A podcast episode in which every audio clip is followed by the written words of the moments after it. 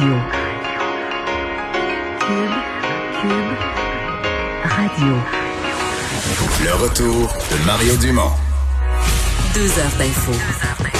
De 15 à 17. Il provoque et remet en question. Il démystifie le vrai du faux. Mario Dumont et Vincent Dessureau.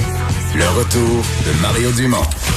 Bonjour tout le monde, bienvenue à l'émission, euh, une émission chargée. On va parler euh, des compagnies aériennes, euh, est-ce qu'elles vont survivre à la crise? On va parler des commerces qui se disent victimes d'injustice et on va surtout faire le tour d'une journée où les deux premiers ministres ont tenu des points de presse passablement chargés. Bonjour Vincent. Salut Mario. Ouais, parce qu'il y a des journées où c'est plus tranquille, on rappelle les mesures, etc. Mais là aujourd'hui, à Ottawa comme à Québec, il y avait pas mal de matériel.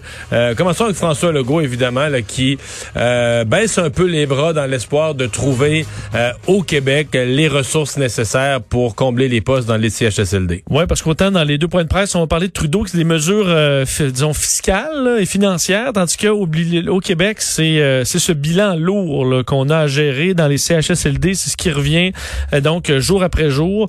et c'est ce qui était au centre de ce point de presse de, de François Legault, M. Arruda et Mme McCann. Donc, le bilan aujourd'hui, 93 nouveaux décès, donc encore un lourd bilan.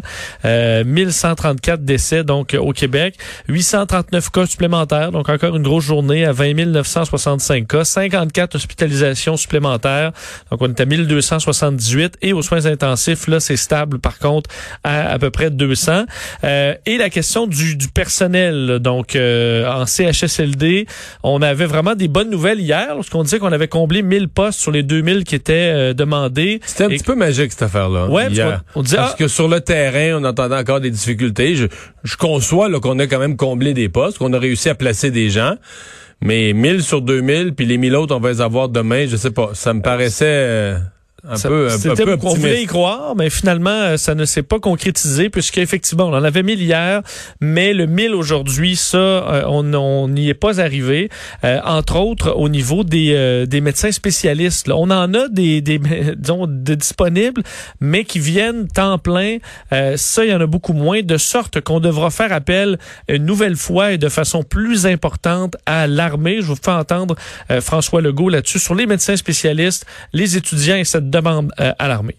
On a euh, parlé avec, euh, je pense, plus de 1500 médecins spécialistes, mais ce qu'on cherche, puis je le répète, c'est des gens à temps plein. Donc, il semble c'est difficile d'aller à plus que 350 du côté des spécialistes. On continue à former des étudiants, mais qui sont pas prêts dès maintenant. Donc, on continue de manquer 1000 personnes pour ça que j'ai pris la décision aujourd'hui. On a demandé officiellement au gouvernement fédéral d'avoir 1000 soldats donc 1000 soldats de l'armée euh, qui ne sont pas eux formés comme les les, euh, 65 premiers qu'on avait reçus qui eux étaient vraiment formés pour ça, mais évidemment euh, des bon les soldats sont capables de suivre les ordres, d'avoir une structure. Alors on espère des, des bras au sens strict pour aider là. Tout à fait. On espère que ça vienne donner un bon coup de main en CHSLD. On attend de voir comment ça va se faire là euh, l'arrivée des des militaires canadiens. Ceci dit, je reste moi un peu pantois avec la façon dont M. Legault raisonne ça, c'est-à-dire que c'est comme si dans la société, il y avait juste un groupe. Les médecins spécialistes, là. Je veux dire, les médecins omnipraticiens, euh, les, les pros, là, on en a intégré certains, semble-t-il, des enseignants dans les, les, les domaines de la santé, mais c'est comme si dans toute la société, il y avait un groupe, c'était les médecins spécialistes. Et même les médecins spécialistes, encore aujourd'hui, la Fédération des médecins spécialistes maintient sa position qu'ils sont des centaines qui ce matin auraient été disponibles et n'ont pas eu d'affectation, que le gouvernement ne les a pas affectés. Est-ce que c'est parce que les, les, horaires ne fitent pas? Est-ce qu'il y a un des deux côtés qui a de la mauvaise foi? Mais en tout cas, quand tu regardes ça, ça fait vraiment bizarre. Ça fait...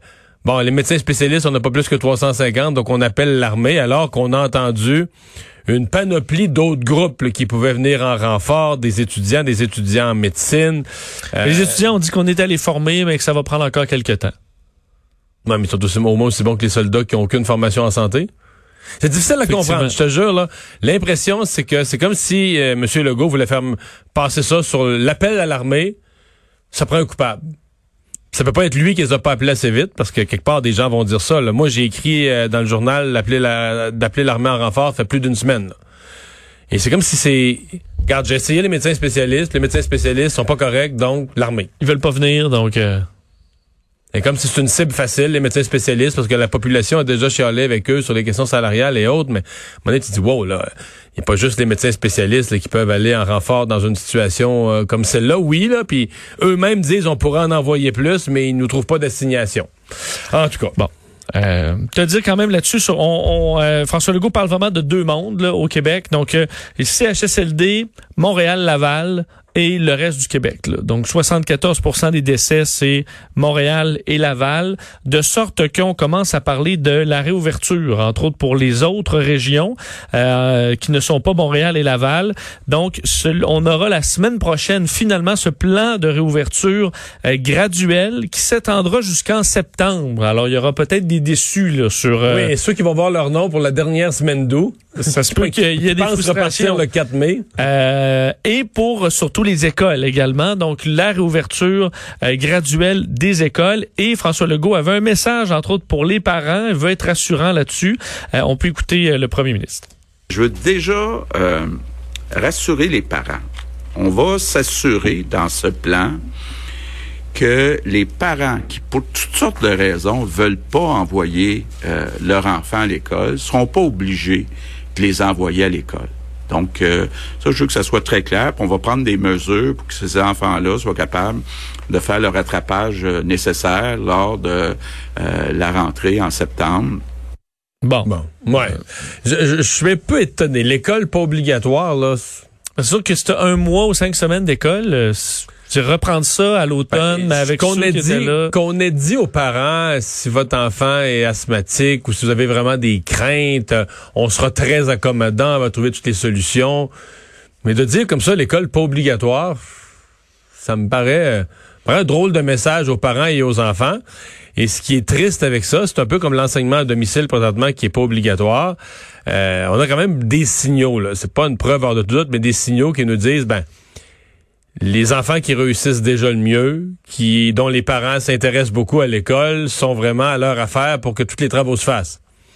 Puis comme c'est pas obligatoire, ben malheureusement, les enfants qui en auraient le plus besoin, qui sont un petit peu en retard d'apprentissage, ben ils sont peut-être ceux où euh, les parents sont pas disponibles pour ça, ou plus ou moins intéressés, ou mettent plus ou moins une grosse priorité à ça. Puis c'est ceux qui, qui, font pas les suivis, qui font pas les travaux. Qui... en tout cas, moi, je, je, je, je, comprends qu'on fait ça pour rassurer les parents. Euh, il- c'est vrai qu'il y a eu une grosse réaction des parents qui semblaient avoir énormément peur, dire ça n'a pas de bon sens de renvoyer les enfants à l'école. Donc, faut qu'on prépare les esprits, mais tu sais, l'école pas obligatoire, c'est quelque chose. c'est étonnant, disons. Et pour ce qui est du docteur Arruda, il avait quand même une série de messages euh, aujourd'hui qui voulait euh, bon expliquer à tout le monde, entre autres, qu'on réaction à euh, ces chiffres ou cette tendance maintenant à voir le Québec comme étant euh, dans les, les pires endroits dans le monde où la, la- au, au niveau des chiffres pour la pandémie actuelle. Euh, ben, M. Arruda a voulu vraiment expliquer que c'est la façon dont on fait les calculs, surtout qui est au cœur de ça, et que euh, dans les autres pays, on calcule pas de la même façon qu'au Québec. Je vais entendre Dr Le Québec est sans doute probablement un des endroits au monde qui calcule le plus scrupuleusement les décès liés à la COVID-19. Faire des comparaisons entre les pays qui ne comptent pas de la même façon, c'est trompeur. C'est comme comparer des pommes et des oranges et pourquoi pas dire des bananes. La plupart des pays ne comptent pas les décès qui surviennent à l'hôpital et qui sur- qui surviennent à l'extérieur de l'hôpital. Euh, souvent, euh, si on faisait ça, on serait un des endroits où euh, on a le moins de décès. On aurait des très beaux résultats annoncés, mais ce serait trompeur. Bon, alors lui dit, à la fin de tout ça, là, quand on pourra faire des comparaisons, et ce sera quand même intéressant de le faire, des euh, taux de mortalité 2019 dans les pays versus 2020, et tu l'auras ta réponse dans bien des Je cas. pense que ça peut être vrai. Moi, je pense qu'il y a plusieurs pays, effectivement, où on a sous-estimé le nombre de décès. Euh, J'ai vu plusieurs analyses là-dessus où des gens vont rapporter X décès, là, pour, le, mettons, le, le- le- la COVID, mettons, sur une période de quelques semaines. Mais effectivement, quand tu regardes les nombres de décès pour la même période l'année d'avant, qui était beaucoup moins, tu dis, oups, il y a... Tu comprends, si tu additionnes les décès de l'année passée avec la COVID, il en manque encore quelques centaines ou quelques milliers. Là. Fait que ces décès supplémentaires-là, si tu penses qu'il y a eu... euh, une autre épidémie d'autres choses ou des accidents d'auto. Qu'est-ce qu'il y a eu tu sais, pour justifier? Ben, c'est assez évident que c'est des cas de COVID qui n'ont pas été comptés, qui n'ont pas été comptabilisés comme tels, parce qu'il y a beaucoup d'endroits où euh, il y a, disons, il y a du il y a de l'augmentation de décès inexpliqués entre 2020 et 2019. Et, mais Probablement qu'il y en a au Québec aussi. On se fait quand même dire au Québec que dans les CHSLD, ben, en fait, c'est qu'on les met en retard. On les analyse plus longtemps. Peut-être qu'on finit par les inclure, mais euh, les chiffres qu'on nous donne souvent sont, sont, quelques jours en retard sur la réalité.